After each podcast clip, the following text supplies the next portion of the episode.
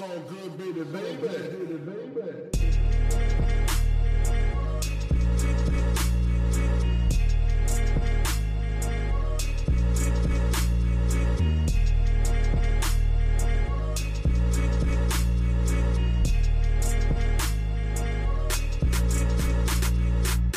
Hallo zusammen, mein Name ist Jan Wehn und ihr habt eine neue Folge vom All Good Podcast.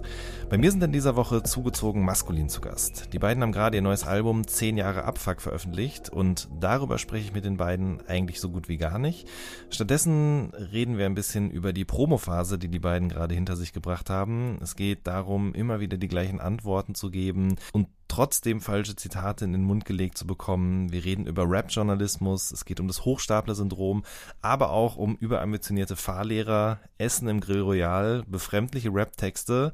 Natürlich geht es auch um Normies und Horror-Clowns. Wir sprechen über Max Cameo, Joe Rogan und Mediensucht. Wenn ihr Lust habt, den Podcast oder die redaktionelle Arbeit von All Good zu unterstützen, dann freuen wir uns darüber sehr. Ihr findet die entsprechenden Links unten in der Beschreibung. Jetzt aber erstmal viel Spaß mit der neuen Folge. Na Moment, jetzt müsst ihr mal kurz fragen, weil ich es wieder vergessen habe. Ähm, mit welchen Namen soll ich euch jetzt ansprechen hier in der Öffentlichkeit? Mit dem Künstlernamen oder mit dem bürgerlichen Namen? Lord Joker. Ja, ich glaube hier von mir aus, dann sonst ist es glaube ich so durcheinander, kannst du auch Moritz sagen, oder? Ich finde es voll angenehm, bürgerlich, bürgerlichen Namen. Also ja, gern Hendrik. Okay, gut, hätten wir das auch geklärt. Äh, wie geht's euch? Gut, ähm, ich bin quasi in den letzten Zügen meiner, meines großen Projektes, endlich Führerschein zu machen. Ähm, und habe heute schön vier Stunden Autofahrt, äh, Autobahnfahrt Richtung Magdeburg hinter mir. Äh, ich habe so einen Fahrlehrer mit sehr großem Sendungsbewusstsein, der dann vor dem McDonalds, wo wir Pause gemacht haben, hat er mich dann die ganzen, den Kofferraum, in die Motorhaube auf und wo man Ölstand wechselt, dann hat er so Leute ins Gespräch mit reingeholt irgendwie. Dann hat er so einen Bundeswehrtypen angequatscht, ob er dem nicht, ähm, äh, ob ich da an seinem Auto mal den Ölstand wechseln soll und so weiter und so fort. Das war auf jeden Fall, da dachte ich mir, ja, gutes Training fürs Leben in der Öffentlichkeit. Aber ansonsten, ja, geht's mir gut. Ja, mir auch. Also der, der große Albumstress, der ist jetzt, der ist jetzt durch. Und ähm, ja, also jetzt, jetzt wird es langsam weniger. Die paar letzten Interviews haben wir jetzt noch. Und ähm, ja, schön eigentlich, dass wir uns jetzt mal, dass wir uns jetzt so treffen. Ne? Also wir haben ja das, das, das vorher schon gemacht, aber da hatte ich auch das Gefühl, okay, es sind jetzt so viele Interviews, in denen jetzt immer dasselbe erzählt wird und ich merke selber schon wieder, wie es immer hohler wird ähm, und vielleicht ja auch interessanter mal so ein After-Release-Talk zu machen. Ja, tatsächlich muss man sagen, meine Frau ist der einzige Mensch außer euch, der diesen Podcast gehört hat, den wir da schon aufgenommen hatten. Äh, sie fand den sehr gut, auch, auch wenn wir da im Grunde über das Gleiche gesprochen haben, wie äh, ihr in allen anderen Interviews eigentlich auch. Ähm, kam euch das dann selber irgendwann auch so vor oder kommt einem das generell immer so vor, wenn man in diesen Promophasen ist, dass man irgendwann so am dritten Tag sich nur noch gegenseitig anguckt und denkt, fuck, Alter, das habe ich jetzt schon zum fünften Mal erzählt. Ja, voll. Also es wird dann auch immer richtig weird, wenn ich dann anfange, Sachen, die Hendrik schon irgendwie gut durchformuliert hat, dann nochmal selber zu, zu adaptieren. Das kenne ich auch noch. Das ist dann so der, der Spezialmove. Und es fällt mir ja auch, ich gucke mir ja auch immer nochmal ganz gerne irgendwie Promophasen von anderen Rappern an. Ähm, und es fällt mir auch bei allen anderen Menschen irgendwie auf. Also Never Forget die große Materia, äh, wie hieß das, Rockville-Promo-Phase. Da konnte ich das immer den, den, den also ne, ist ihm ja, ich, ich kenne kenn das ja genauso, aber dieses, yo, Angeln ist wie Koksen, gibt viele, viele Leute aus dem Knast, die jetzt angeln gehen und so weiter und so fort. Da dachte ich mir, ja krass, da kannst du einfach die, die Uhr nachstellen, dass das bald fallen wird. Ja, aber Ja. ich glaube, das ist auch ähm, dieses Bedürfnis, okay, ich habe jetzt ein Album gemacht, ich bringe das Album raus und ich will zu dem Album was erzählen. Und das macht auch am Anfang richtig Spaß. Okay, ich krieg kluge Fragen gestellt, vielleicht bekomme ich durch ein Interview auch, auch noch auf Gedanken, also die erst, die der Interviewer in mir so, äh, einen Schatz, den der, den der Interviewer äh, in mir so hervorholt erst und ähm, und das, das nimmt halt dann zunehmend ab und auch dieses Bedürfnis, dieses, dieses, oh, ich, ich bin hier jetzt richtig, ich bin so, ich bin so schwanger mit den Inhalten, die ich jetzt hier noch, noch verbreiten will. Und dann von Interview zu Interview merken, okay, ja, ich bin jetzt, ich bin jetzt satt, mein, mein Bedürfnis, darüber zu reden, ist gestillt, die Geschichte ist erzählt, ich erzähle die gleiche Geschichte jetzt immer wieder und wieder. Und ähm, merk einfach, okay, gut, von mir aus, wenn es jetzt nicht für, für die Albumverkäufe wäre, müsste ich das jetzt nicht mehr machen. Ich habe keinen Bock mehr. Aber sag dann, okay, gut, ja, ich, ich kann jetzt auch noch die Woche durchziehen und das nehme ich noch mit und das nehme ich noch mit, weil ähm, habe natürlich auch Bock, dass, äh, weiß ich nicht, dass ein paar Leute mehr das mitbekommen. Oder vielleicht sind ja auch noch ein paar Sachen, die dann noch, spannend sind. So. Aber ja, das Bedürfnis darüber zu sprechen, ist eigentlich schnell gedeckt. Ja, ich weiß auch immer nicht so genau. Ähm, einerseits denke ich mir, es gibt ja kaum, also es wird ja kaum jemanden geben, der sich all diese Interviews anschaut, anhört, durchliest. Insofern ist es gar nicht so schlimm, wenn man im Grunde in jedem Interview das Ähnliche, was Ähnliches erzählt. Aber dann merke ich dann so, wenn Leute in den Kommentaren auch schreiben, ah, hier hat er wieder das erzählt, wie im Splashback-Interview oder was auch immer, dann denke ich mir halt so, okay, es gibt offensichtlich doch Menschen, die sich das alles geben, was ja. man da sozusagen in so einer Promophase irgendwie von sich gibt. Ja, selbst schuld. Ähm, plus, das ist halt so, wie wenn man aus dem Urlaub wiederkommt oder wenn man irgendwas Besonderes erlebt hat und dann äh, äh die ersten drei Leute, denen man es erzählt, da ist noch so ganz frisch und dann macht richtig Spaß, darüber zu reden. Und bei, bei der zehnten Person, die dann ankommt und noch fragt, ja, und wie war es denn eigentlich im Urlaub, dann hat man schon selber keinen Bock mehr und dann spult man noch irgendwie so ein Theaterprogramm ab oder sagt irgendwann, ja, halt die Fresse, hab keinen Bock darüber zu reden. Ja, bei mhm. mir triggert das dann immer irgendwie, dass ich so sehr schnell sehr genervt bin und dann auch so ungeduldig reagiere, mich dann aber wieder so zusammenreiße. Ähm, ja, das ist, äh, ja, äh, ich muss auch sagen, als wir das Gespräch geführt haben, habe ich mich auch fünfmal geärgert, weil irgendwie dachte ich mir, ich hätte besonders geistreiche Fragen oder Themenschwerpunkte mir ausgedacht. Und dann habe ich, nachdem sozusagen wir das aufgenommen haben, angefangen, die Podcasts und die Interviews zu hören und zu lesen und anzugucken und so. Und dann war ich so, ja, okay, alles klar. Es unterscheidet sich jetzt auch nicht groß von dem, was die anderen so äh, mit den beiden gemacht haben. Und das ist ja immer, ich weiß auch gar nicht genau, ob das so gesund ist, immer diesen Anspruch zu haben, etwas besonders Geiles da irgendwie auf den Weg zu bringen. Da stehe ich mir, glaube ich, manchmal auch selber im Weg irgendwie. Ja, also ich, ich habe das auch schon erlebt, dass Interviews, die irgendwie, also ne, weiß ich, wir haben schon so geistesgestörte Interviews mit irgendwelchen ähm, ich weiß nicht mehr, wie die hießen da in Pinneberg oder wo, bei diesem Ackerfestival, diese Total-Freaks. Was haben die nochmal gefragt? Aber nie erschienen ist. Ja, das nie was? erschienen ist. So, ich meine, es gibt so solche Perlen an, an da, dass ich da auf einmal so weirde Synergieeffekte irgendwie. Es gab doch auch die einen, die dann gefragt haben, äh, zeigen Penis den Mädchen. Warum mhm. immer solche Sachen? Ja, ja. so. nee, das war, das war in Kassel. Ah, okay. Das war irgend so ein ähm, Hochschul, äh, keine Ahnung, Hochschulzeitung oder so, da müssten eigentlich eh immer schon alle Alarmglocken schrillen. Und ähm, das ging dann schon los mit, ja, du kommst aus Stralsund, ne? Jo, das ist AfD-Gebiet, oder? ähm, und dann und dann so, ja, und auf dem Song Plattenbau und wir werfen mit Matsch und zeigen Penis den Mädchen. Warum müssen immer so asoziale Texte sein?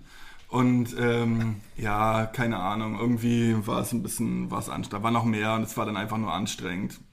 Geil ist aber auch, habt ihr oder würdet ihr, nee, warte mal, wozu habt ihr zuletzt gefickt oder irgendwie so oder irgendwie so wenn, wenn das immer so so dolle so vulgäre ja, ja. so so wenn wenn so wenn so Medien so mangelnde Rele Relevanz mit ähm, mit mit Frechheit und mit äh, Unverschämtheit wettmachen wollen das ist eigentlich immer die beste Kombi ja das ist so typisch aus so einem Festival wo mich schon so in so einem aufgeheizten Container so drei drei Augenpaare schon so gierig anschauen und ich weiß oh jetzt wird's wieder richtig belastend jetzt kommen wieder so unverschämte Fragen Fragen irgendwie, aber die das so kultig abfeiern.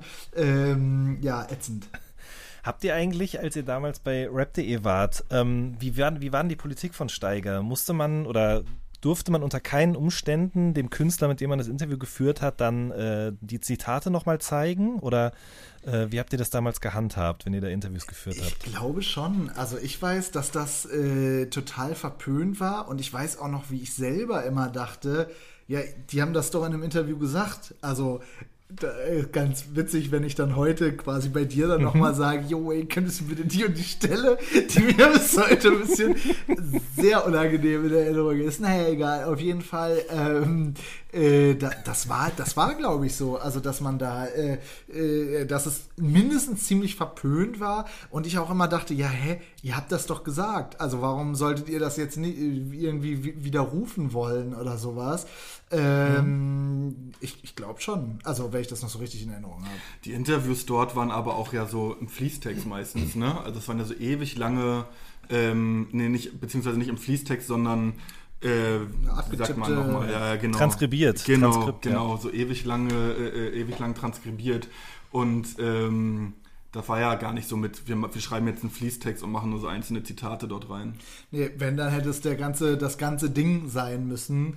Ähm, ja. Also, weil ich bin nämlich durch Zufall nochmal über eine alte Redaktionsmail von der Juice gestolpert, in der so ein paar Regeln oder ja, wie auch immer, oder Umgangsformen sozusagen so erklärt worden sind im Hinblick darauf, wie man mit Promotern umgeht, wie man ähm, einen Text abzugeben hat, in welchem Format und so weiter. Und da stand eben auch drin, wir geben auf keinen Fall ähm, solche Interviews abgetippt raus, um die sozusagen nochmal freigeben zu lassen. Falls jemand das einfordert, gebt uns Bescheid, wir kümmern uns darum.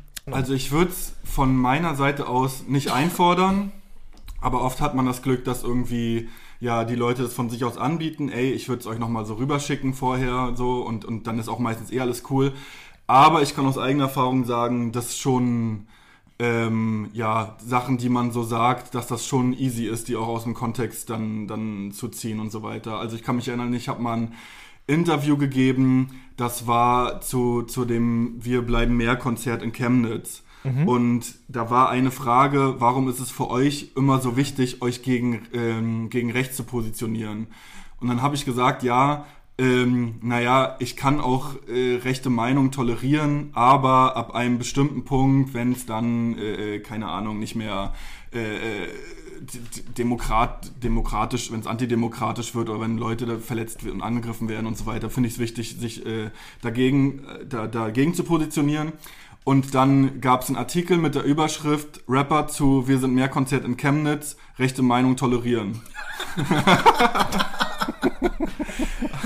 Zum Glück ich nur, weiß noch, wo wir das, ja. ja, zum Glück nur bei Twitter die Überschrift und Ja. ich konnte dann auch den Typen erreichen und dann konnte er es auch nochmal abändern und war so, ja, keine Ahnung, wie konnte das dann passieren, weiß ich auch nicht. Ähm, und ja, da dachte ich mir schon, ja, weiß ich nicht, ob das jetzt so, wie konnte das denn jetzt passieren oder ob das nicht einfach dann jemand sich gedacht hat, geil, das wird gut klicken. Und da habe ich mich, mich aber auch selber geärgert, weil ich hätte, was ich eigentlich sagen wollte, ich kann auch konservative Meinungen aushalten äh, und rechte Meinungen tolerieren klingt natürlich nochmal wieder, also äh, ich meinte dasselbe, aber im, in unserem Sprachgebrauch äh, nimmt man es natürlich anders auf. Also wenn man mir das vorher nochmal gesagt hätte, guck mal, das wird die Überschrift und, und so und so, dann hätte ich da wahrscheinlich schon noch gesagt, ey ja, können wir vielleicht nochmal äh, irgendwie das ein bisschen, bisschen anders formulieren. Aber ja, keine Ahnung. Es, es Jetzt- ist, hm. ja, nee, also es gibt auch tatsächlich, also ich, ich weiß immer, dass es dann für eine Woche habe ich dann immer richtig Angst, oh, jetzt, jetzt geht's mit mir zu Ende, jetzt habe ich hier irgendwie, habe ich es übertrieben und jetzt wird mir richtig der Prozess gemacht im Internet. Oder, oder auch irgendwelche Rapper, so, das ist ja dann auch manchmal dieses Gefühl von Scheiß, also wir haben ja über einen äh, Rollerfahrer-Rapper in, in, dem, in der nicht erschienenen Ausgabe geredet, ähm, da dachte ich dann auch, oh Scheiße, dann spinne ich mir immer so total absurde Szenarien zusammen, wie dann auf einmal irgendwie Favorite bei mir vor der Tür steht. Und, äh, und so, ähm, ja, weiß ich nicht, das, äh, aber es ist dann ja auch alles äh, also es, es meistens meistens ist es irgendwie auch auch einigermaßen harmlos und es, es geht dann auch so vorbei. Allerdings kann, ja, wie gesagt, ich kenne auf jeden Fall dieses Gefühl von oh Scheiße, da ist jetzt so Dynamit drinne, obwohl ich das gar nicht haben will. Ja, Es ist aber schon ein mega spannendes Thema, was ja auch sowieso über die Rap- und, und, und Musik- und Medienbubble hinausreicht. also es, Cancel Culture. äh, nee, nee, nee, so, so, so Medien, Medien und der Umgang mit den, mit den Interviewten und mit Inhalten. Also was mir jetzt direkt einfällt, ist zum Beispiel diese äh, mit Drosten irgendwie, wo er sich ja auch dann drüber beschwert hat, Christian Drosten, dass äh, irgendwie irgendwas mit Fußballspielen oder so, ich krieg's nicht mehr ganz zusammen, aber er hat ein längeres Interview gegeben und dort unter anderem Stern. gesagt, äh, ja, mit Fußballspielen, das weiß ich nicht, oder irgendwie, wie das jetzt, wie das jetzt wieder funktionieren soll. Und dann war so Christian Drosten, Doppelpunkt, im Sommer keine Fußballspiele oder irgendwie so, so eine Verkürzung. Ja, Googelt ja, ja. das gerne nochmal nach. Ähm, genauso mit ähm, der Handballer, äh, Kretschmar, Kretschmann, keine Ahnung, gibt den. Kretsche im äh, Volksmund. Genau, genannt jedenfalls der, ja. Ähm, der ja irgend, der gefragt wurde, äh, du, warum gibt's heute im Sport nicht mehr so krasse Typen wie dich, die so, die so hervorstechen? Und der da meint, ja, das Problem ist, dass, das, dass sich sich das keiner mehr traut, weil heutzutage, wenn du irgendwie ähm, da nicht, nicht so, so eine, so eine glattgezogene, äh, glattgezogene Interviews gibst, ähm, sofort jemand, äh, sofort die Sponsoren abspringen und sofort irgendwie, äh, ja, weiß nicht, dann, dann im Internet irgendwie da sich ein Shitstorm regen kann. Und das wurde dann irgendwie so verkürzt zu, ja, heutzutage darf man nicht mal seine Meinung sagen, hat sich noch die AfD drauf gestürzt und ähm, ja, der ganze Kontext hat irgendwann gar keine Rolle mehr gespielt. Äh, plus auch der Kontext, ja, keine Ahnung, dass der einfach ein, äh, ein alter Ostlinker ist, dessen, dessen Kumpel damals von Nazis totgeschlagen wurde. Ein Kumpel von Silvio Meyer gewesen? Nee, nee, oder nee. Achso, okay. Ähm, aber äh, ähm, ja, und, und dass der dann wegen so einer Aussage, die dann so aus dem Kontext gerissen und so aufgeblasen wurde, plötzlich in die rechte Ecke gestellt wurde. Und das alle das schon irgendwie so ein bisschen anstrengend. Und es liegt aber auch daran, an dieser Aufmerksamkeitsökonomie, dass eigentlich äh, alle um die Wette schreien und jeder muss eigentlich noch schlauer schreien und noch spitzer die, die Headline formulieren, damit das auch angeklickt wird ähm, und, und damit das irgendwie, ja, weiß ich nicht, Leute interessiert und das sich einfach immer weiter hochschaukelt und einfach immer bekloppter und verblödeter wird. Definitiv. Und was ich glaube ich, was ich bei Drosten auch irgendwie noch so interessant für mich zu sehen war, das ist jemand, der bis dahin ja eigentlich auch gar nicht in der Öffentlichkeit stand und dann auf einmal so mitten im Fokus zu stehen und damit irgendwie umgehen zu müssen, dass genau sowas passiert, dass Dinge aus dem Kontext gezogen werden, dass da irgendwie auf einmal auch krasse Anfeindungen, gleichzeitig aber auch so eine seltsame Verkultung seiner Person, seines Äußeren irgendwie auch der ist passiert. immer so süß, Mann. ja. Also, Und ja. dann ihm dabei zuzuschauen, wie er daran so richtig verzweifelt ist, ehe er sich dann in diese lange Sommerpause verabschiedet hat, das fand ich schon irgendwo, muss ich auch sagen, wiederum faszinierend. Da wurde auch mein eigener Voyeurismus auch wieder, wie spielt Drosten jetzt dieses Spiel hier mit, sozusagen, wird er auch wieder mit befriedigt. So. Ja, ja, voll. Also ist ja, ich, ich wollte jetzt gerade so sagen, ja, wie Crow, aber äh, denk mir auch gerade, nee, das ist ja was ganz anderes, ob das jemand wirklich möchte irgendwie. Und natürlich auch, äh, ja, die Tragweite ist ja eine ganz andere irgendwie dann doch nochmal gewesen. Also ob jetzt beim Splash ein paar Leute mit so einem äh, Kill Crow T-Shirt rumrennen oder äh, weiß ich nicht, ob ich, der wird wahrscheinlich ganz reelle Morddrohungen und sowas kriegen irgendwie. Das ist wahrscheinlich nochmal ein anderer, anderer Schnack. Ja, das glaube ich auch. Ähm, wie ist es denn, wenn ihr jetzt so zurückblickt auf die, die letzten zehn Jahre oder wie sich das dann so verändert hat? Ich meine, man, man macht, man fängt an, Musik zu machen, dann hören ein paar Leute das, dann hören das immer mehr und auf einmal befindet man sich auch in so einer Öffentlichkeit und äußert sich und das wird irgendwie auf die Goldwaage gelegt oder das wird einem nochmal mit einem Abstand von ein paar Monaten oder Jahren irgendwie vorgehalten. Man muss dazu reagieren. So macht es irgendwie Druck, Panik vielleicht sogar auch. Also ich muss mich da Weil du gerade es gesagt hast, ne, mit, mit diesem, dass du dann irgendwie dir so Szenarien erspinnst, wenn du jetzt dann über irgendeinen Roller-Rapper redest und so. Ja, der Roller-Rapper. Da kann ja sagen, ich habe immer ein, ein naja. ähm, ähm, nee, also ich, ich muss da erstmal, also ich merke, dass es mir so ein bisschen die, die Freude an so mh, an, an den Dingen, die ich wirklich, also ich bin auch ein ziemlich grübelnder Typ, so, ich, ich äh, bin nicht mehr so eindeutig, wie, wie ich früher dachte, dass ich eindeutig bin, sondern ich denke auch viel hin und her irgendwie und, und tu mich so ein bisschen schwierig, schwer mit diesen coolen, äh, äh, knackigen, geilen Twitter-Hot-Takes irgendwie, die aber natürlich total geil und edgy sind, aber das, da merke ich so, ah, das macht mir nicht mehr so Spaß oder beziehungsweise so, so, so denke ich einfach selber nicht mehr irgendwie. Ähm, und auf der anderen Seite, ja, natürlich ist das eben auch ein Unterschied, wenn man merkt, okay, das ist jetzt doch irgendwie ein, ein Publikum, zu, zu dem man spricht. Und mir also ich, ich, ich merke so, ich, ja, weiß nicht, ich bin auch nicht so der, der Politiker. Ähm, mir nimmt es so ein bisschen den Spaß daran, weil ich dann auch immer hin und her überlege, ah scheiße, wie, Alter, wenn ich irgendwie mal so einen richtigen Power-Tweet raushaue, ähm, da, da bin ich vorher immer richtig am, ach du Scheiße, oh Gott, und mach, ja, mach mir da immer diese Horrorszenarien.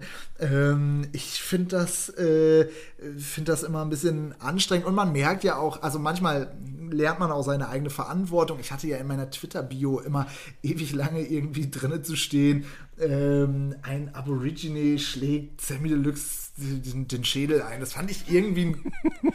das habe ich mir wirklich, no joke, vor 15 Jahren, als ich noch so Berlin-Untergrund-Rap und das so hm, crazy Ansagen und so weiter und so fort. Und dann hat tatsächlich Jan Delay das irgendwann mal entdeckt und mich bei Twitter drauf angeschrieben. Ja, hey, und dann war mir das irgendwie so unangenehm, dass ich's, weil ich auch so dachte, ja, okay, muss ich jetzt wirklich zu sagen, irgendwie habe ich das damals, als ich mein, mein Twitter 2009 eröffnet habe, fand ich das irgendwie cool. Warum auch immer, weil ich da auch einfach ein Anfang 20-Jähriger war und habe es dann auch irgendwie gelöscht. Aber ja, weiß ich nicht, äh, ganz schön langer Monolog, der jetzt so ins Nichts führt. Ähm, ja, also ich bin da noch nicht am Ende angekommen meiner, meiner gedanklichen Reise.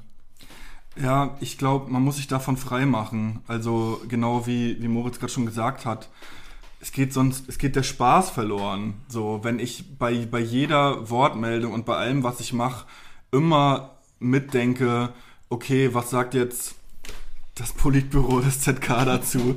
äh, äh, äh, und ähm, oder was, was sagt der jetzt dazu oder was kann hier jetzt wieder Ärger geben oder, oder, oder wie, weiß ich nicht, wie will ich mich dann darstellen und was weiß ich und immer diese, diese Schere im Kopf haben, dann dann wird man, dann, dann macht es keinen Spaß, dann, dann, dann wird man auch fake, wird unauthentisch, äh, wirkt aufgesetzt und ist einfach bescheuert so, ist einfach unehrlich und ähm, ja, muss, ich glaube, man muss sich einfach davon, davon freimachen und einfach vergessen, dass, dass jetzt hier, dass Kameras da sind, dass Mikrofone da sind und einfach man selbst sein und dann, ähm, wenn das jemandem nicht passt, dann Pech. Hm. Aber das ist halt schwer. So, das, halt, das ist halt Arbeit. Ja, genau, das ist eben Arbeit. Und wenn man die macht, dann ist kein Platz oder weniger Platz für andere Dinge. Wie, Wie meinst du? Kreative. Ja, so kreative Gedanken oder so zum Beispiel. Oder eben einfach drauf loslabern. Ne? Das, ist, das wird halt, je mehr Leute drauf gucken, immer schwerer. Das merke ich ja bei mir selber auch. Ich habe früher ganz anders meine Texte geschrieben als mittlerweile. Also wenn ich so Texte von mir lese, mit denen ich mich damals bei der Juice beworben habe, dann denke ich manchmal, so würde ich das gerne nochmal machen. Mhm. Aber ich mhm. kann es nicht mehr, weil halt eben immer Leute drauf gucken und immer mehr und immer mehr Meinungen und man wird eben auch mit Dingen konfrontiert, die man mal geschrieben hat. Ja, aber das ist das Ding, oder, oder was heißt das Ding? Das ist, das ist so ironisch, dass wenn man wenn man so ein kleiner Künstler ist oder so ein kleiner kreativer Schreiberling oder auch ein kleiner Twitter-Account, dann, also das ist mir nicht fremd, der Gedanke, ja, wenn ich erstmal ein größeres Publikum habe, dann kann ich hier aber mal richtig ähm, kreativ sein und mich richtig zeigen und was weiß ich. Und eigentlich ist das Gegenteil der Fall. Eigentlich, je größer, umso größer das Publikum wird, umso ähm, ja, unfreier wird man. Und mit dem, mit dem anonymen Fake-Account mit irgendwie so zehn, zehn Followern, da, da bist du halt viel freier in, dein, in deiner Ausdrucksweise, in deiner Ausdrucksform. Also bis hin, dass Leute ein, sich dann auch Sachen trauen, äh, keine Ahnung, irgendwelche Leute anzugreifen und so weiter, die, was sich noch nicht trauen würden, was nicht cool ist. Aber jetzt so ganz allgemein, da, die Kreativität, wenn du unbekannt bist, dann da das eigentlich, ja, weiß nicht, viel, ähm, ich glaube, viel ungehemmter und ähm, später musst du viel mehr noch daran arbeiten, irgendwie diese Hemmung wieder, wieder zu verlieren und dich wieder in diese Form äh, hineinzudenken, die du mal hattest, als du angefangen hast. Eine andere Sache, die ich auch an mir selber beobachten kann, würde mich mal interessieren, ob das bei euch so ähnlich ist, ist auch diese, eine Form des Hochstapler-Syndroms. Diese Angst, irgendwann ertappt zu werden, dass das, was man da macht, gar nicht so gut ist, wie die Leute tun, bisweilen. Mm, das habe ich nicht, muss ich wirklich sagen. Ich, also hatte ich mal ja. irgendwie nach der Grimm-EP ganz kurz, als ich so dachte, okay, irgendwie das, also nach der ersten Grimm-EP, dass die Leute so gesagt haben, ja, okay, crazy, äh, boah, das ist ja das, also, ne, oder auch so zu, als alles brennt rauskam, als, als ich so drauf geeinigt werden konnte, wie genial das alles ist. Aber ich sag mal so, das ist dann auch wieder zu anderen Promophasen einem alles so ausgeschrieben worden, irgendwie wie, wie genial und cool man ist. Äh, ich glaube, dass das habe ich nicht mehr so. Ich habe das manchmal, wenn ich so Sachen, äh, ich sag mal, berufliche Dinge außerhalb von, von Rappen mache irgendwie, ähm, dann habe ich das manchmal, dass ich dann so eine Anfrage kriege, ein, äh, erzähle ich dir mal, wenn das hier nicht mitläuft, ähm, mhm. so äh, berufliche Dinge und ich, dass ich dann jedes Mal denke, das kann ich nicht, scheiße, jetzt fliegt der Schwindel auf, Junge, jetzt, jetzt yeah. kriegen sie dich irgendwie. Aber so beim Musikmachen, da weiß ich eigentlich, ich, das, was ich kann, das kann ich und, und weiß auch, wo, wo irgendwie meine oder unsere Stärken liegen und bin da nicht so, ich aber was so Inhalte angeht, oder? Da haben wir schon mal drüber gesprochen. Also so Thema ach Stirb so, und so. Ach so, ja, okay. Ich dachte jetzt, äh, ob ich noch einen Titan 16er im Takt hinkriege. Da. Ja, ich da. Ja, es zielt bei mir jetzt auch eher darauf ab, aber führt das mal weiter aus, diesen Gedanken gerne. Ja, naja, also manchmal eher so eine Art. Also na, dass die Leute in ein sowas Gen Geniales rein oder was, was, was meinst du jetzt mit Stirb? Also.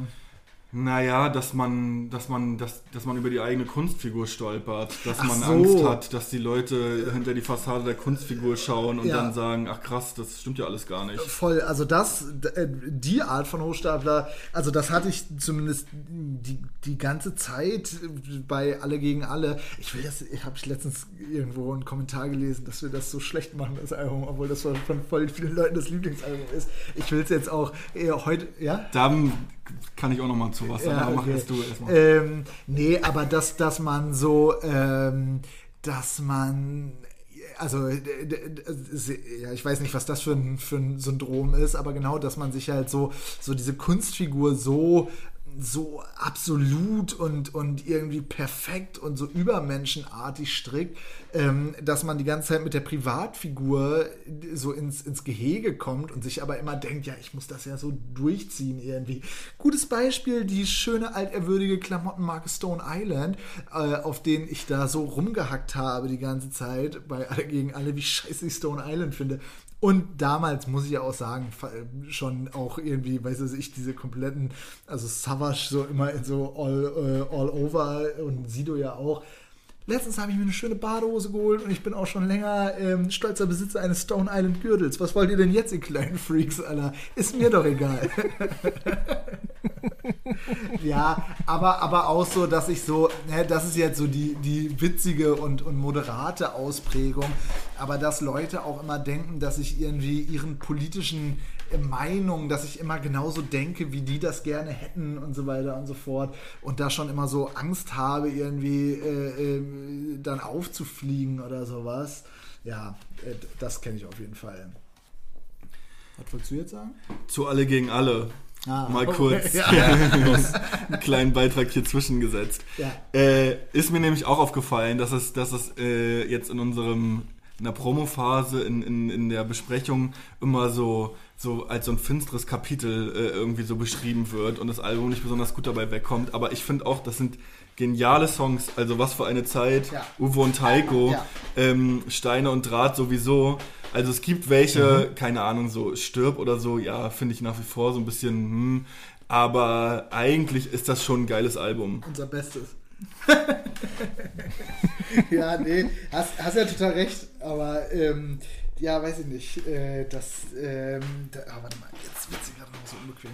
Ähm, ja, voll, äh, stimmt schon. Also ist, ja. also ich meine, wir haben ja im, im Podcast, der nicht erscheinen wird, auch schon darüber gesprochen, dass, dass äh, ihr euch da in dieser Rolle oder wie ihr das sozusagen alles performt habt oder worum es da auch teilweise auf dem Album geht und in den Interviews und so und jetzt unbedingt der, der Gruppe an Leuten nochmal einen mitgeben und so weiter und mm. so fort, mhm. dass das irgendwie im Nachhinein so ein bisschen negativ betrachtet. Ich finde aber ehrlich gesagt auch, also bevor jetzt das Neue rausgekommen ist, war das schon mein Lieblingsalbum tatsächlich. Ja. Ähm, ich, und, aber man kann, man kann das ja auch nicht mehr. Generell das ja nicht mehr dann von nur allen Deutschrap-Alben? äh, Nein, also ich ja, weiß, aber nein, nein, nein, nein, nein, du musst, das ist jetzt auch gar nicht irgendwie Pistole auf die Brust oder so, aber ich, ich glaube, wir haben damals auch darüber gesprochen, off the record, und da habe ich mal sowas in die Richtung schon auch gesagt. Also ich habe mich in ganz vielen dieser Stücke zum damaligen Zeitpunkt auf jeden Fall wiedergefunden. Und das heißt aber auch nicht, dass ich heute immer noch über diese Sachen so denke. Ich glaube zum Beispiel auch, dass ich viel weniger äh, streng mit Leuten bin, die Longtees tragen oder Bartöl benutzen oder was auch immer so. Aber das ist halt eben auch, ich bin halt auch älter Alter, geworden. Ja, es ist wirklich diese. Ja, das Schlimme war, ich war da schon älter eigentlich. Ich habe da aber nochmal versucht, so mich an jugendlicher Radikalität, die ich irgendwie mit 16 hatte, nochmal so äh, links zu überholen. Und das hat halt. Ähm, ja, nicht so gut geklappt irgendwie oder hat sich irgendwie dumm, dumm angefühlt. Naja. Und wie war das mit, also ich muss jetzt noch an Nachtbus denken gerade. Das ist ja ein Lied, auf dem es so ein bisschen um den Ort geht, an dem ihr geboren seid, wo ihr herkommt sozusagen und die Leute, die dort leben. Ähm, seid ihr da auch zu hart mit ins Gericht gegangen mit diesen Menschen?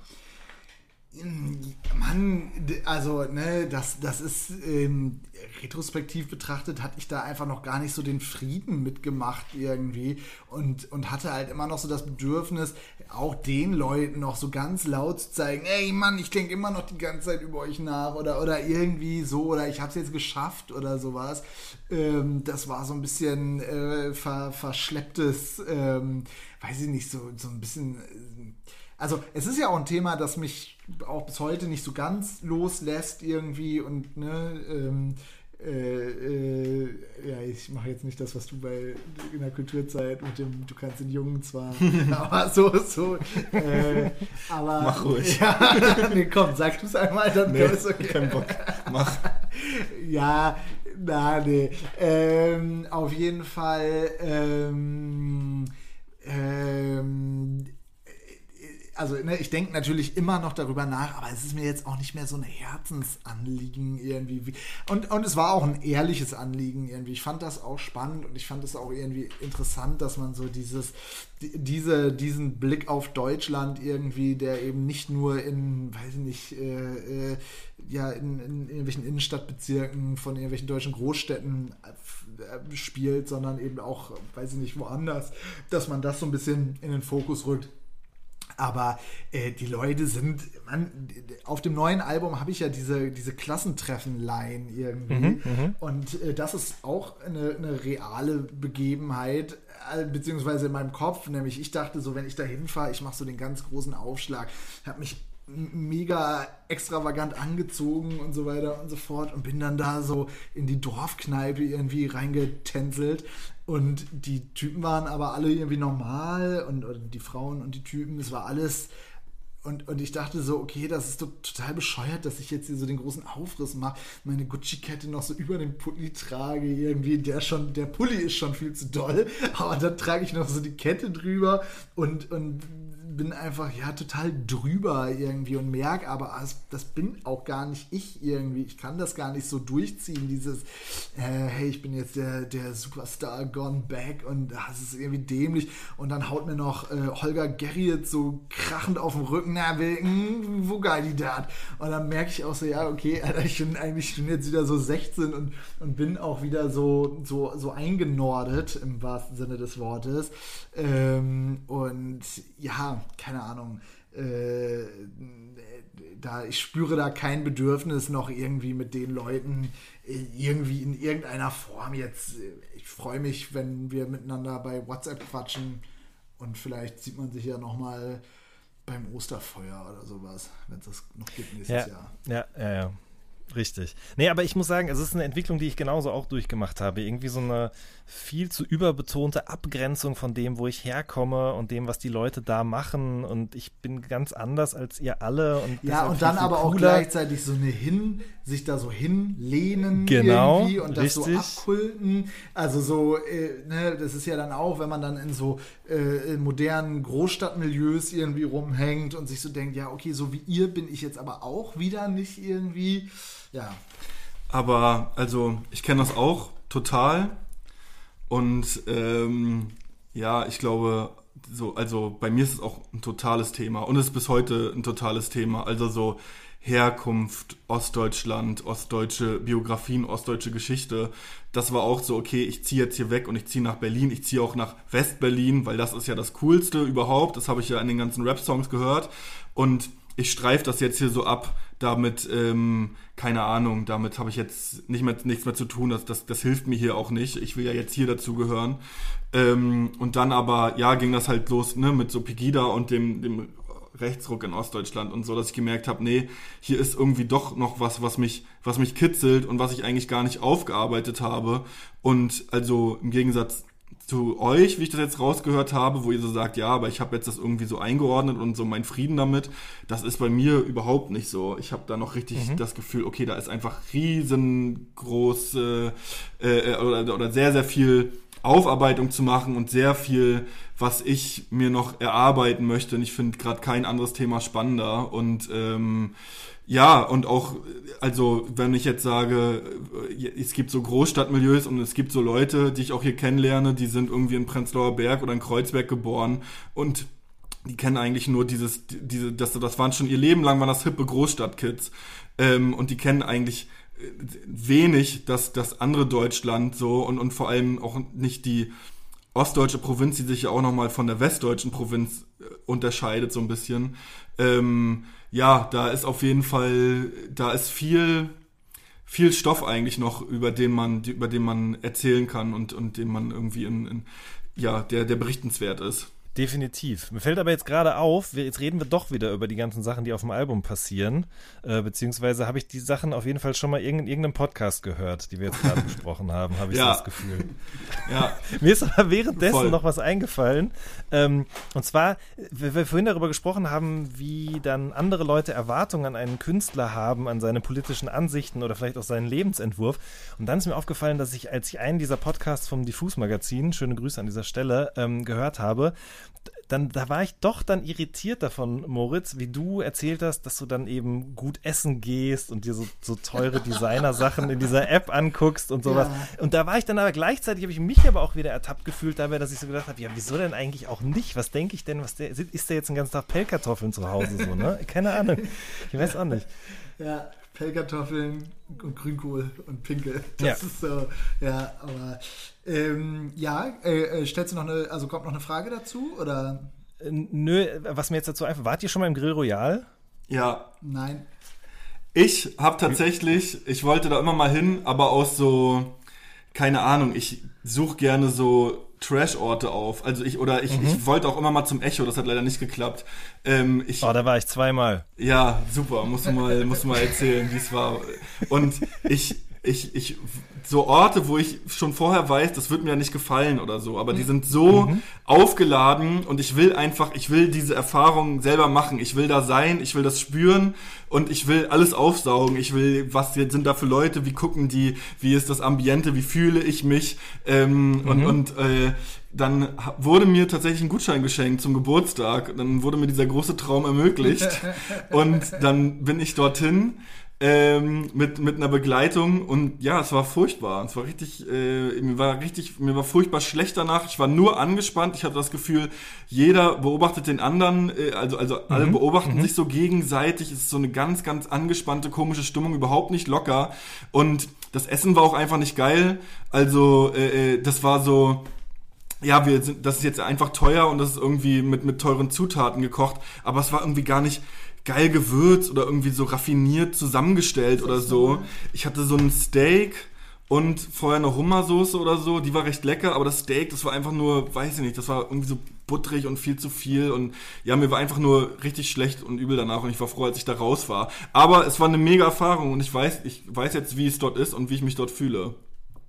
Ja, ich kann das sehr gut nachvollziehen. Ich habe das auch, diese, dieses Bedürfnis Warst an solche Sachen. schon mal? Oder? Ich war auch einmal, war ich dort tatsächlich, ja. ja. Mit einem prominenten ähm, Rapper-Gast?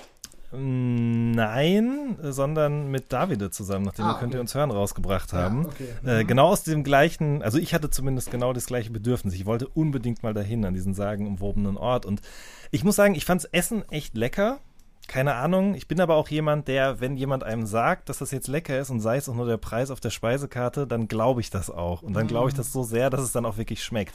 Ähm, aber ansonsten kann ich genau das sagen, was du auch äh, beobachtet hast, Hendrik, nämlich, dass alle Leute sich gegenseitig immer irgendwie auf, ins Gesicht gucken, ob man sich kennt, auf den Teller gucken, was derjenige jetzt bestellt hat. Die Mhm. Kellner gucken auch immer darauf, dass sie besonders locker rüberkommen. Die sind ja auch alle so, die sehen nicht aus, wie Kellner halt aussehen, sondern irgendwie mit Ohrringen und Mützchen auf und was nicht alles so. Dann, es waren Günther Jauch und Jasmin Tabatabai waren beide da. Also es Mega. gab sogar wirklich so, so den großen Promi-Faktor. Aber es war alles in allem doch sehr äh, underwhelming, sage ich jetzt mal. Ja, Ähm, aber ich war nicht nur im P1, sondern ähm, äh, nicht nur, ich war nicht, nee, Moment, aber ich war nicht nur im Grill Royal, sondern ich war tatsächlich auch schon mal im P1 aus diesem, aus diesem Drang heraus und im Berghain auch, einfach weil ich mir es angucken wollte, halt beides. Ja. Und es war auch Gibt's das beides sehr, das sehr unspektakulär. P1? Bitte? Gibt es das P1 noch? Das ist für mich so richtig so, wenn ich früher nach der Schule nach Hause gekommen bin und so äh, ähm, Tough oder Sam geguckt habe, äh, da gab es noch so das P1 irgendwie, die in der Münchner Nobeldiskothek P1 auch gesichtet.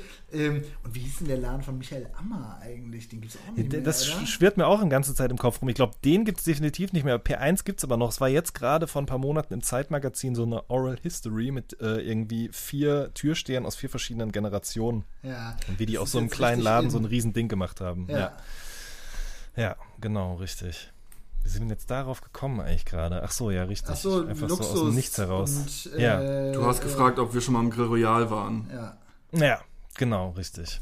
Weil, ach ja, genau, jetzt weiß ich auch wieder, wo ich drauf gekommen bin, weil in Nachtbus das eben auch so gegeneinander abgeglichen wird, dass die einen Freddys den Aal essen, die anderen gehen ins Grill. So, da, jetzt, Mhm. Ja. jetzt, jetzt, jetzt, ja, genau, richtig. Ähm, wie hat sich das denn eigentlich, ihr habt ja in diesem Podcast und auch jetzt dann eben in den vielen Interviews, äh, die ihr gegeben habt, euch sehr viel mit diesen zehn Jahren auseinandergesetzt. Das war ja sozusagen irgendwie auch im Titel verbaut. Ähm, ich fand es irgendwie sehr erfrischend und auch mutig, dass ihr so klar und deutlich über Erwartungen, Träume, Hoffnungen, aber auch Enttäuschungen, Ängste und so weiter irgendwie gesprochen habt im Rahmen davon. Ähm, weil das halt sonst selten passiert, habe ich das Gefühl. Zumindest in einer noch existenten Künstlerkarriere, sondern eher immer mit so einem Abstand, die große Reinwaschung oder die Ja. große Retrospektive oder so. es, äh, das ist halt kein, also, ne, ich glaube, dieses Fake it till you make it äh, ist auch einfach da ein wichtiger, äh, also, ne, über so Misserfolge reden. Das ähm, wird, glaube ich, nach wie vor, vor allen Dingen in Deutschrap, irgendwie einem immer noch so als so, ja, wie so ein Schuldeingeständnis gewertet. Und Mann, man muss auch die richtige Sprache irgendwie dafür finden, über so Misserfolge reden zu können. Ähm, also mir fallen jetzt gerade noch ein, zwei Rapper ein, wo die jetzt auch gerade so in der Art arbeiten, wo ich mir so denke, ah, das ist mir ein bisschen zu, das so, so hätte ich es nicht gemacht irgendwie. Und es hat natürlich auch diese Zeit gebraucht irgendwie. Ich glaube, dass äh, äh, und, und eben auch die Einsicht, einer, das Leben hört auch nicht auf, wenn man mal irgendwie was macht, was man so persönlich nicht als großen Erfolg wahrnimmt. Ich bin ja noch ein, ein junger Mann äh, und, und kann auch so viele geile Sachen machen irgendwie und, und es ist jetzt kein Vernichtungsschlag. Das ist auch sowas, ja, sowas Deutschrap-mäßiges. MC René hat sich nie wieder erholt von René-Exekution. Okay, Vielleicht ist das jetzt nicht das Rap-mäßig zumindest nicht das beste Beispiel. Aber Alter, was es schon für totgesagte Künstler gibt, irgendwie, wenn ich mir so Flair irgendwie überlege, wie oft man schon so dachte, Alter, das, jetzt war es das aber. Aber er holt sich halt auch und äh, äh, ist, ist kreativ und, und macht irgendwie was draus. Ähm, ja. Aber wobei wir ja auch nicht den riesen Misserfolg oder so hatten.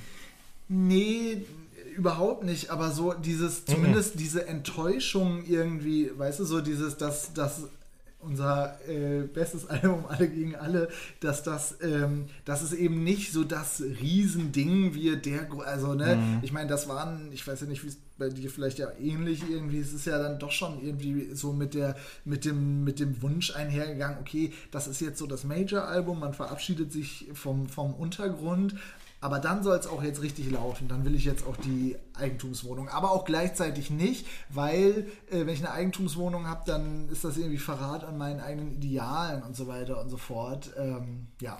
Ja, also ich muss sagen, dass ich so dieses ehrlich einfach über, über das ähm, die eigene Geschichte ehrlich erzählen, auch mit, mit, mit den Höhen und mit den Tiefen, das ist einfach mega interessant. Also das finde ich ja auch interessant, wenn das andere machen.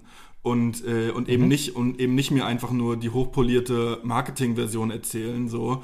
Ähm, die, die einfach, äh, die ich ja auch je, je, je reifer und älter ich werde, äh, immer, immer schneller und, und besser durchschaue. Und ähm, die ja ein, eigentlich sowieso nur kleine Kinder glauben. Also so, yo, bei mir geht's ja nur ab und bei mir ist alles geil und ähm, ach krass, wie das schon wieder läuft und oh, ich kann's ja gar nicht fassen und so weiter. Ähm, mhm. Diese, diese pure, äh, diese Erfolgsgeschichte, wo es nur linear nach oben geht, ist, so ist kein Leben. Das gibt's nicht. Das ist einfach ja. Schwachsinn. Das ist, da wird dann einfach irgendwas abgespalten und ausgespart und ähm, das, das, das ist uninteressant so und ähm, fake so. Aber trotzdem, wenn man sich in diesem Kosmos aufhält, bewegt als Rap-Musiker. Und, und, und sorry, noch, noch, noch, noch kurz dazu. Ähm, ja. ja. wir sind ja alle nur Menschen, die äh, gute Tage haben und schlechte Tage und so weiter. Und wenn, wenn, ja, wenn alle ehrlich irgendwie auch da, da, darüber, weiß nicht, da, da einen ehrlichen Umgang mit hätten, dann wäre es für uns alle einfacher so. Aber äh, in, in, in einer, weiß ich nicht, wenn man das Gefühl hat, oh, ich darf hier gar nicht mit meinen, oder, oder ich muss, das ist Arbeit für mich, äh, oder das wird so, oh krass, das ist aber mutig, dass du dir das traust, auch über deine Schwächen zu reden, so. Ähm, mhm. Das ist doch eigentlich scheiße, so. Das ist doch, äh, das, das ist doch für alle eigentlich nur anstrengend, die so die, die verbergen zu müssen.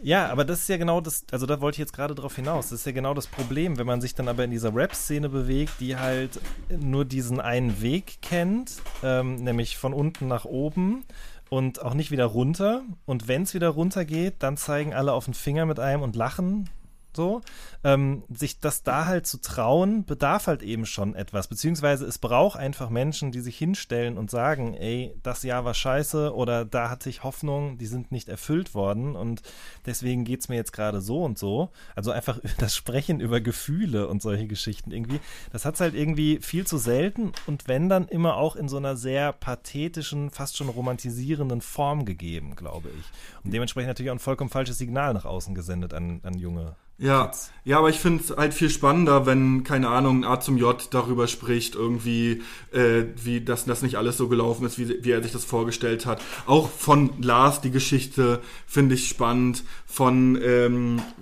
auch, auch, auch die, was vorhin gesagt wurde, Materia irgendwie, ja, äh, ich, ich angel jetzt nur noch und da sind ein paar Sachen nicht so gut gelaufen und so weiter. Also, das ist, sind doch eigentlich die spannenden Geschichten und, das, und, und da jetzt mit dem Finger drauf zu zeigen und das irgendwie ähm, ja, lächerlich zu machen, ist eigentlich voll, voll kindisch so und hängen geblieben.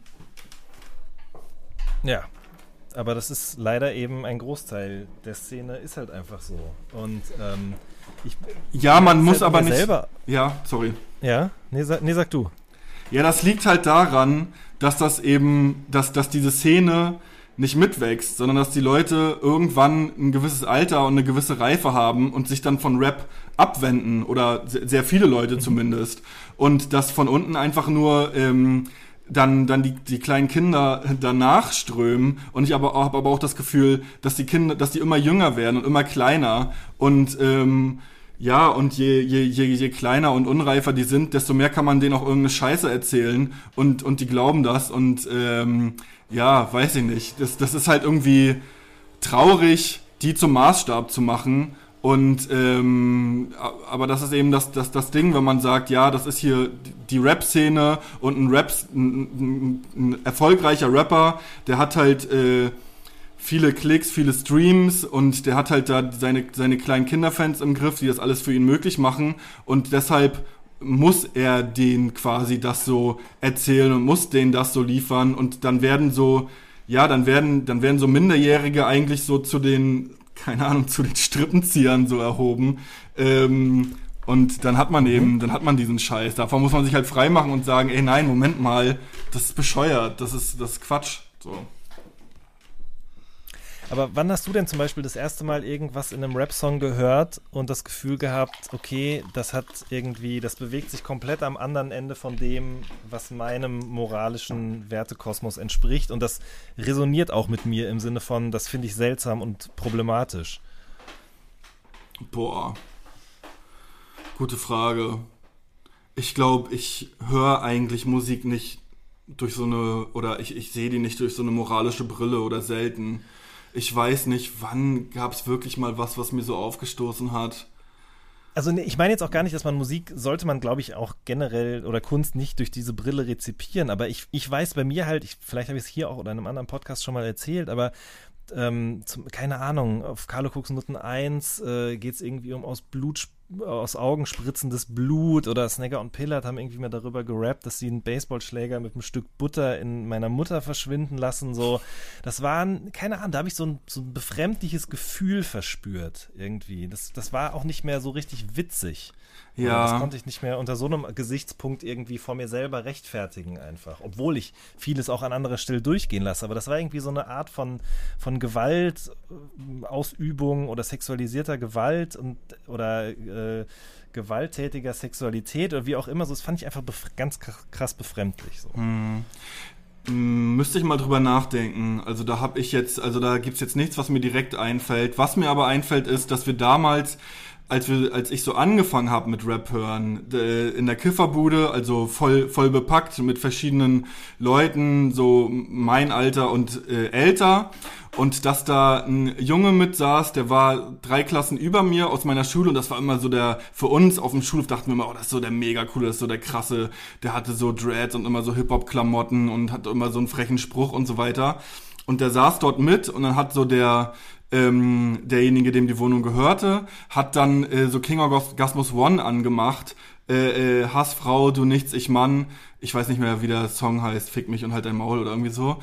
Ähm, mhm. Und der lief dann so und wir waren so am Kiffen und der wurde immer stiller, der, der, der Typ, also der, dieser, ne, der so drei Klassen über mir war, und hat da irgendwann einfach angefangen zu weinen und hat gesagt, ey, das, das ist ja richtig, das ist ja schrecklich, so, das macht mir richtig, das, das, das zieht mich richtig runter. Ähm, mhm. Und ja, aber da war ich noch so drauf, dass ich dachte, oh, was für ein Lappen. Was für ein, was für ein peinlicher Spaß. Oh Gott, jetzt sitzt er hier und weint. Aber ehrlich gesagt, jetzt mal ganz ehrlich, nur weil, weil in mir drinne er mir auch ein bisschen leid hat und ich dachte, ah krass, okay, irgendwie, irgendwas ist hier gerade so, irgendwas ist hier gerade nicht so ganz in Ordnung so. Aber ähm, mhm. ja, für mich war es eigentlich immer so eher, das konnte gar nicht unmoralisch genug sein und ich musste, ich musste da so aufleveln. Wenn, wenn mich da noch was stört, dann, dann muss ich, das ist ja, das ist ja, das ist ja total lappenhaft, das ist ja opfermäßig so. so äh, das, das mhm. muss ich natürlich aushalten und das muss ich richtig cool finden. Und ich glaube, dass das auch, ja, weiß ich nicht, gerade wenn so junge Leute heute keine Ahnung, 187 hören und dann mitbekommen, ja, okay, da ist jetzt irgendwie auch, da, da sind irgendwie so Strafsachen, die da verhandelt werden und so. Und die Eltern vielleicht sagen, ja, das ist irgendwie, das ist ja irgendwie nicht so in Ordnung oder was, was sind denn das für Typen, die du da so abfeierst, dass man eigentlich sich denkt, ähm, ja, ich muss das jetzt aber total cool finden. So, ich muss das jetzt allen beweisen, dass das, dass ich das aushalte und dass es eigentlich nicht asozial genug sein kann. Und ich bin ein echter Kerl, der das auch, der das noch, sogar noch abfeiert. Ja. Und sich davon wieder zu entfernen, das dauert ja Jahre. Voll, so. absolut. Ja, total.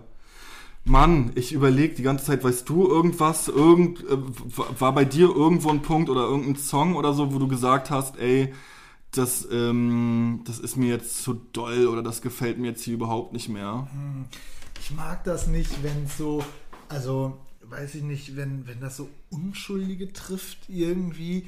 Ich, deshalb ist das ja bei mir auch mit so Horror, Horrorcore-Zeug irgendwie. Das, das ist gar nicht so mein Ding irgendwie. Ich finde das, also ne, ich, ich mag gerne so, ja, irgendwie so Grusel und, und Horror, aber ich finde so dieses sich so, äh, also ich bin nicht so der Typ, der ist irgendwie so, jo, ich bin der Satanistenkiller und komm dann und schlachte dich ab und äh, weiß ich nicht.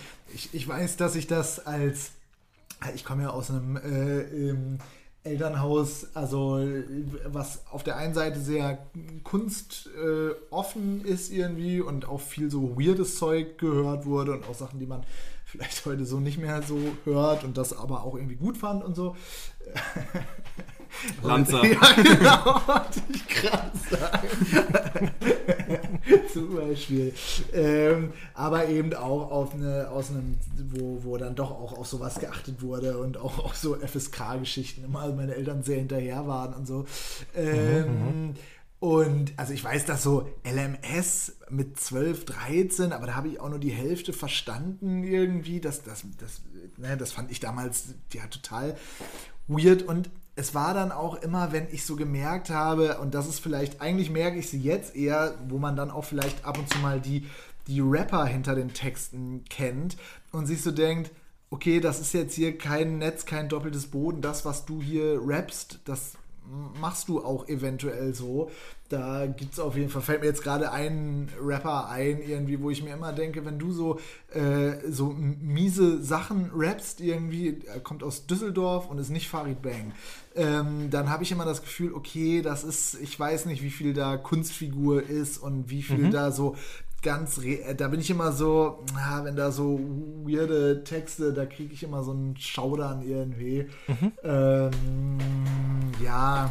Ja, ich finde mittlerweile so, so, yo, Pille ins Glas genau, und, und genau dann, genau sowas äh, oder gib ihr eine Pille ja. und dann, dann, dann wird, dann, dann wird sie locker und so weiter. Da sowas finde ich, äh, kann ich mittlerweile, finde ich, finde ich richtig abartig so und äh, ja, mhm. kann ich mir ja noch nicht geben. Ja. Und weiß nicht, ja, ja, das war's. Alles andere ist geil. nee, ich müsste da jetzt länger drüber nachdenken. Also das habe ich noch nie so noch nie so reflektiert. Ich muss aber sagen, dass ich auch allgemein einfach weiß ich nicht von Rap irgendwie, dass mich das eigentlich gar nicht mehr alles so mega beschäftigt so und ich da nicht mehr so viel drüber nachdenke. Ja, das ist vielleicht auch besser so. Ähm, aus was für einem Impuls heraus ist denn dieser echte Männer-Freestyle entstanden? Oder was war da so der Moment, von dem aus das sich weitergesponnen hat? Da waren wir beide auf jeden Fall schön in der Kneipe. Schön schon zwei Bierchen drin und am Rummachen. also, wir waren auf jeden Fall in der Kneipe und zwei Bierchen drin. Und ähm, ich glaube, wir haben so, ja, über so homo, äh, homoerotische Musik oder sowas. So Rammstein. Ich habe über Rummels noch nicht gehört. Ja, also so in meiner Erinnerung war es so. Ähm, und haben das irgendwie daraus so weitergesponnen. Ich weiß es jetzt aber auch nicht mehr ganz genau. Ja, es gab die Idee, einen Song irgendwie zu machen, der irgendwie das, das aufgreift. Also so homoerotische Erfahrung oder homoerotische Ästhetik oder was weiß ich. Und ähm, ja, dann hatten wir irgendwann, weiß nicht, habe ich irgendwann den Part geschrieben, äh, weil ich habe da einiges, hab da einiges erlebt, habe da auch noch mehr erlebt und ähm, hatte auch, also ist auch so Heinz Strunk Lektüre, äh, kann ich nur mhm. jedem empfehlen, gerade ähm, Fleckenteufel. Äh, ich, ja. ich mag das einfach, ich finde das total cool, wenn jemand auf eine coole Art und Weise und auch da sind wir wieder beim ehrlich miteinander sein, die Sachen nicht, nicht mhm. verbergen, nicht abspalten. Ich glaube, so ziemlich jeder Junge kennt so homoerotische Erfahrungen, homoerotische Gedanken. Ähm, und darüber einfach zu sprechen und auch von mir aus auch in einer vulgären Form, aber eben nicht in so einer, ja, äh, wie Moritz mal so gut auf den Punkt bringt, ich kack dir in die Pisse.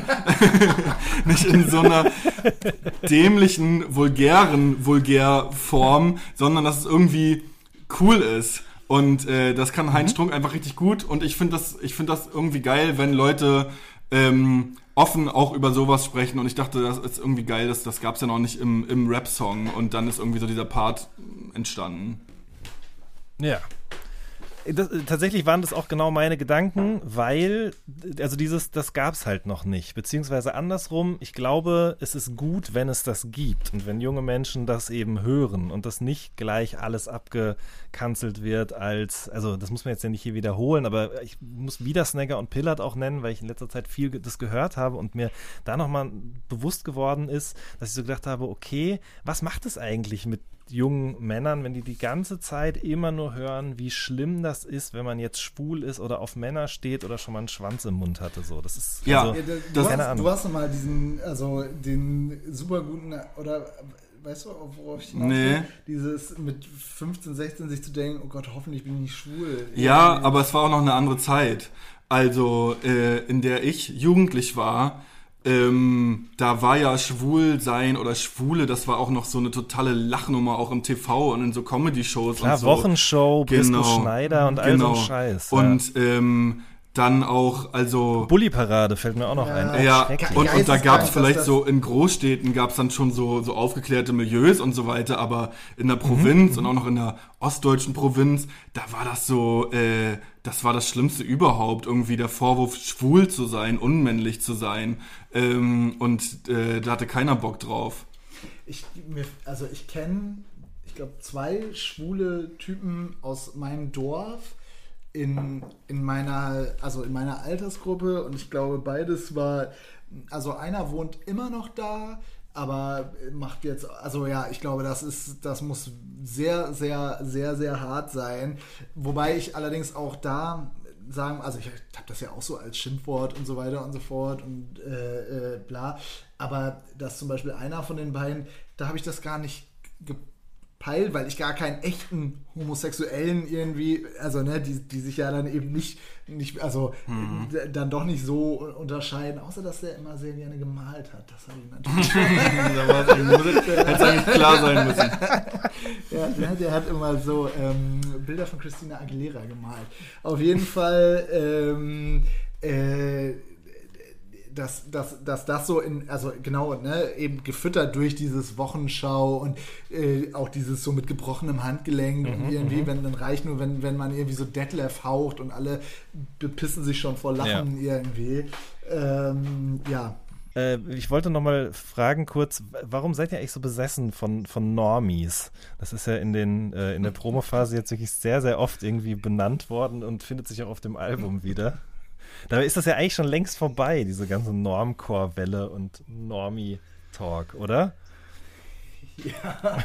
Ja, oh, ja, der, der, aber weiß ich nicht, keine Ahnung, weil ich das auch, ich weiß nicht, ich finde das einfach, das ist für mich auch nicht, nicht nur der Typ mit dem Levi's-T-Shirt irgendwie, also so Normies, also so einfach, es ist ja auch so ein politisch ein bisschen schwieriges Wort irgendwie, weil es ja auch von, von bestimmten Seiten gerne benutzt wird, aber ja, ich liebe das einfach irgendwie so, weiß ich nicht, ich habe das öfters so in Interviews, dass ich das mich so ein Typ irgendwas fragt und vor mir diese, ein, zwei, diese Buchstaben angehen und ich denke, oh, das ist jetzt so ein Normie-Quatsch hier irgendwie, auf den ich jetzt so ganz, ganz langsam und sensibel oder, oder so irgendwie so ganz langsam und, und ähm, äh, einfach irgendwie drauf eingehen muss. Und weil auch ein Stück von mir das auch selber kennt, einfach so ein Normie-Typ zu sein irgendwie und das auch irgendwie was Schönes ist, wenn man einfach sagt, ich muss jetzt auch nicht immer der super Avantgarde-Künstler sein.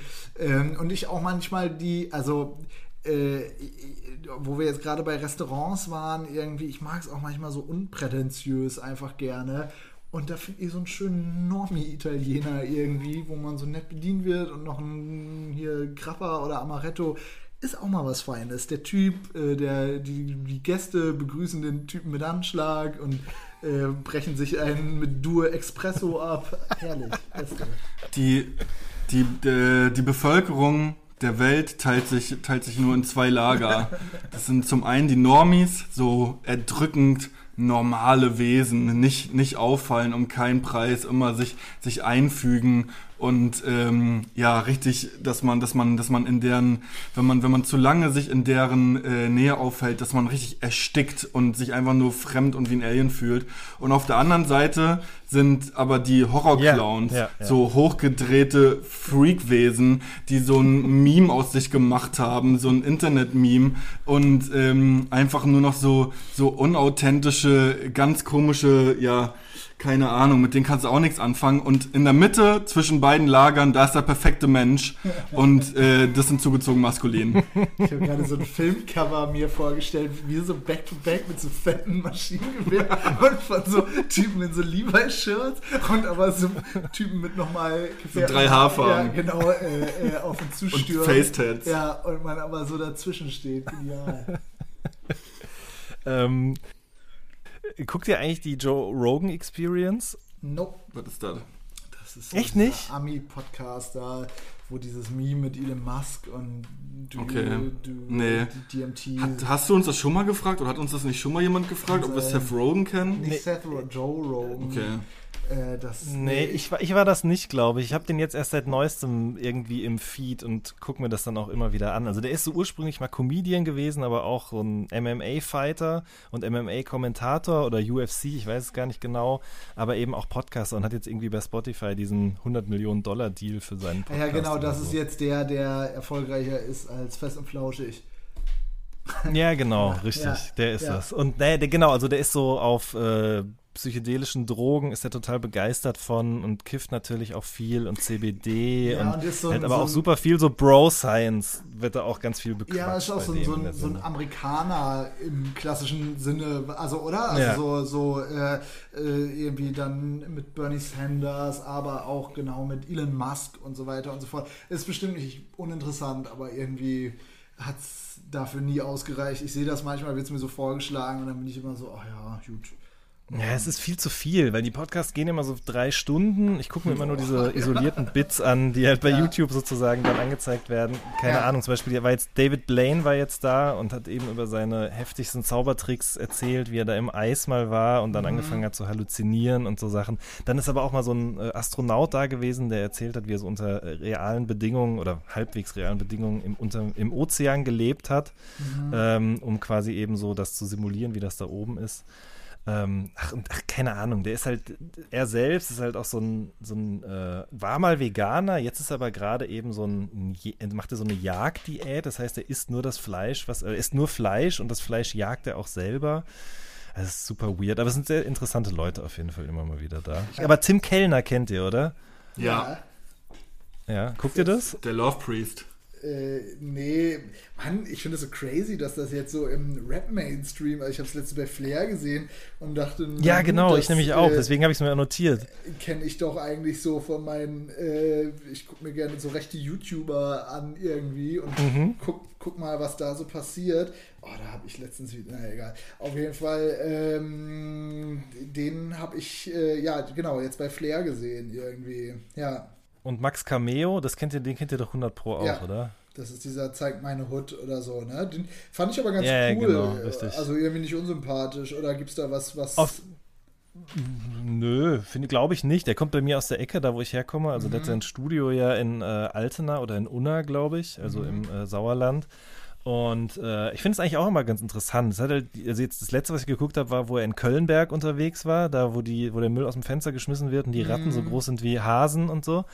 Ähm, da hat mir so ein bisschen so die Substanz gefehlt. Also er könnte ein bisschen investigativer da noch rangehen. Ähm, krass fand ich auch, der hatte diesen Kevin Wolter zu Gast, diesen, äh, diesen Ex-Bundeswehrsoldaten, der irgendwie in Afghanistan war und sich dann nach, danach umbringen wollte und dann im Fitness sozusagen seine Erfüllung und seinen rettenden Anker gefunden hat. Ähm, und dann habe ich jetzt gesehen, der macht so, eine, so, eine, ähm, so ein Naturschutzprojekt. One Tribe heißt das irgendwie. Und da kann man dann so ein Stammesmitglied werden. Und der hat jetzt so ein Stück Wald gekauft da in Altena. Und da kann man jetzt dann eben mit ihm zusammen sozusagen so eine, ja, weiß ich auch nicht, so eine Feuerstelle bauen und so eine Hütte errichten. Dann kann man da zusammen sozusagen beieinander sein und irgendwie die, die Gemeinschaft genießen. Du bist ja richtig tief im, im YouTube-Sumpf, oder? Ja, es war jetzt, es war ein heißer Sommer, da habe ich mich immer eingeschlossen, die Vorhänge runtergezogen und dann habe ich damit meine Ja. Nachmittage verbracht. Ja, ja, voll. Also es sind auch alles Sachen, die mir immer wieder angezeigt werden, aber ja, wo ich merke, ey, das ist zu viel. Ich kann nicht so viel, ich kann das nicht alles, selbst wenn mich das interessiert, ich kann das nicht alles konsumieren. Äh, das, ähm, das, ich bin überreizt. So, das ist einfach zu viel Content, der, der täglich irgendwie rausgeballert wird. Ja, bei mir ist es eher so, ich gucke mir das an, um wieder runterzukommen, wenn ich zu lange auf Twitter war oder auf Instagram oder was auch immer so. Dann gucke ich mir so eine Sachen an und irgendwie weiß ich nicht, da ich habe keinen YouTube-Account in dem Sinne, das heißt, ich kann meine Meinung dazu eh nicht irgendwie verfassen. So, ich gucke mir das einfach an und dann gehe ich da auch wieder weg und dann ist es auch in Ordnung so. Mhm. Ja, aber auch Twitter und Insta und alles ist einfach viel zu viel Müll, äh, den ich mir gar nicht mehr, also der, der mir gar nichts bringt. Das sind so leere Informationen, ja. die ich so aufnehme. So ein, so, ein, so ein Strom an irgendwie Reizen, die eigentlich total sinnlos für mich sind, die mir überhaupt nichts bringen. Und ähm, ja, das ist irgendwie, das äh, versuche ich äh, äh Schritt für Schritt immer mehr abzulegen, so mir das überhaupt alles reinzuziehen. Und was machst du dann in der gewonnenen Zeit? Ähm, weiß nicht. Lesen, spazieren, nachdenken, zocken, schreiben. Irgendwie auch, ja, produktiver sein. Irgendwie mehr bei mir mhm. sein auch. Also es ist schon erstaunlich, wie viel Zeit plötzlich frei mhm. wird. Und, ähm, ja. aber das ist eigentlich geil, ist eigentlich ein geiles Gefühl. Irgendwie, okay, mhm. ja, weiß ich nicht. Ich habe jetzt wieder, ich habe jetzt plötzlich wieder Langeweile und aus der Langeweile entstehen aber wieder neue Ideen und, und, und Projekte irgendwie. Mhm. Moritz schweigt. Ja, ich bin. Äh Mann, das ist einfach eine Sucht. Das ist einfach Internetsucht. Also das ist wirklich voll. Ja, es ist so. Es das ist, ist ein totales so, Thema bei mir. Und ähm, ja. ich, wenn ich nicht, Alter, wenn ich weiß nicht, wie viele Jahre meines Lebens ich schon mich damit verschwendet habe, mir einfach nur diesen ganzen Müll, diesen ganzen Trash und dieses dumme Gelaber und so im Internet reinzuziehen. Ähm, was ich da nicht schon alles hätte in der Zeit machen können, so was was mir was mir irgendwie viel mehr gebracht hätte. Aber gleichzeitig ist ja auch so sich Unsinn angucken, das kann auch Self-Care sein, um mal noch so ein Buzzword der letzten Wochen irgendwie hier einzustreuen. Ja, wenn man wirklich Bock drauf hat, aber ja. äh, äh wenn wenn man dann auch merkt, okay, jetzt habe ich genug, jetzt bin ich satt. So, ich mhm. kann, also ich ja. ziehe mir auch nach wie vor irgendwie, keine Ahnung, irgendwelche Drachenlord Discord Videos rein oder so, aber dann auch, dass ich, wenn ich sage, okay, jetzt habe ich zwei geschaut, jetzt ist okay. So, und die Sucht mhm. ist ja dann eigentlich, ja, jetzt habe ich zwei geschaut, jetzt gucke ich mal noch hier und jetzt wird mir das noch angezeigt, jetzt gucke ich mal, was gibt's auf Insta Neues und dann kann ich auch mal wieder bei Twitter gucken und dann ist mhm. ruckzuck so ein Tag um und ist eigentlich nicht, nichts mehr passiert, als dass ich auf der Couch gelegen habe und irgendwie von einem Medium zum anderen ges geswitcht bin und dann mache ich irgendwann das Handy aus und mache dafür den Fernseher an äh, und und haben's oder und dann mache ich den Fernseher an und dann hole ich aber irgendwann das Handy dazu, weil nur Fernsehen allein ist langweilig. Second und, Screen, ja. Ja, und das ist halt ey, das ist einfach wirklich ein Problem unserer Zeit, unserer Generation, äh, mhm. dass, dass, dass, dass einfach, dass, dass, dass man da, das ist einfach, das ist eine Suchtproblematik so, äh, die, die man auch als solche benennen muss und eigentlich auch als solche angehen muss. Ja, definitiv. Ich kenne das auch, also gerade das, ich kenne dieses lustvolle mir äh, äh, Trash reinfahren irgendwie. Das habe ich meistens, wenn ich einen vollen und produktiven Tag hatte irgendwie mhm, mhm. und so äh, äh, denke, ah geil, jetzt habe ich heute richtig was geleistet und am besten noch nicht die ganze Zeit Bildschirmzeit hatte irgendwie, sondern weiß ich nicht draußen mal irgendwas also auch schon lange her, dass ich draußen irgendwas machen musste, wo ich kein Handy bei hatte. Aber so als Beispiel. Und dann irgendwie dieses Mal so eine halbe Stunde das Internet leer zu gucken irgendwie. Aber äh, ja, wie. Äh, Aber das Einzige, was leer ist am Schluss, ist man selber. Ja, richtig, weil das Internet wird nie leer sein. Genau, ja. du musst halt einfach die, den, den, den Exit-Punkt. Aber ja, wie gesagt, ich kenne es ja von all meinen Süchten irgendwie, die ich habe oder hatte. Mhm. Das ist einigermaßen schwer und ich, also äh, natürlich, also weiß ich nicht, ich kann es jetzt nur so richtig reell beim Kiffen und beim Rauchen irgendwie, die Sachen, wo ich wirklich süchtig nach war. Ähm, da muss man einfach dann aufhören irgendwie oder hoffen, dass es langweilig wird, aber das ist halt im Internet schwierig. Äh, ja, ich glaube, äh, man kriegt das schon hin, irgendwie da so das Maß zu halten zwischen ich höre jetzt ganz auf und äh, ich gehe in die richtig in die Sucht rein, aber ja, ist voll schwer. Ja. Man muss immer mal wieder, ich mache jetzt kurz Pause und denk ja. mal nach, will ich eigentlich jetzt hier ja. noch das weitergucken oder will ich eigentlich was anderes machen? Und auch, was auch so ein Ding ist, bei mir war das so eingespeichert als Entspannung. Also Internet ist mhm. entspannt. Ich komme von der Bühne runter vom Auftritt. Jetzt entspanne ich mich erstmal. Handy raus und irgendwie im Internet rumgucken. Äh, oder ich komme vom Festival nach Hause. Ich komme nach Hause äh, äh, und ich mache erstmal Fernseher an und Handy raus und jetzt den ganzen Tag Internet. Es ist aber nicht entspannt. Im Gegenteil, es ist die, ich, diese Reize und dieses ständig neu irgendwie was, was aufnehmen, ist eigentlich totaler Stress. So, und das, ähm, ja, weiß nicht. Das merke ich dann immer richtig, wenn ich dann mal so kurz Pause mache. Ähm, ich bin, ich bin überreizt, ich bin abgefüllt mit irgendwie irgendwelchen Eindrücken, die ich jetzt noch gar nicht, die ich gar nicht alle, die, die ich erstmal auch noch sacken lassen muss und mal so drüber nachdenken will. Aber das ist irgendwie so ein unan, unan, unangenehmes Gefühl. Also gehe ich erstmal schnell wieder ans Handy ran, weil das macht auch so schön taub. Also wenn ich so in Ja. diesem Strom drin bin, dann ist mir nicht kalt, dann ist mir nicht warm, dann habe ich keinen Hunger, keinen Durst und ähm, spüre einfach nichts mehr. Und dann kann, das, kann ich das ewig machen und fühle mich einfach nicht mehr. Und das ist dann aber im Zweifel angenehm. Ja, ist richtig gruselig, kenne ich dieses Gefühl von so Taubheit, also so Ja. eine positive Taubheit irgendwie. Ja. Deswegen, ähm, wenn ihr diesen Podcast jetzt bis hierhin gehört habt, dann macht doch einfach mal aus und irgendwas Schönes Ja. ohne Internet. Ja. Ja, von, also, ja, ja, finde ich gut. Ne? Ja. Insofern, das war eine neue Folge vom All Good Podcast. Wir hören uns in der nächsten Woche. Macht's gut. Tschüss. Ciao. Tschüss.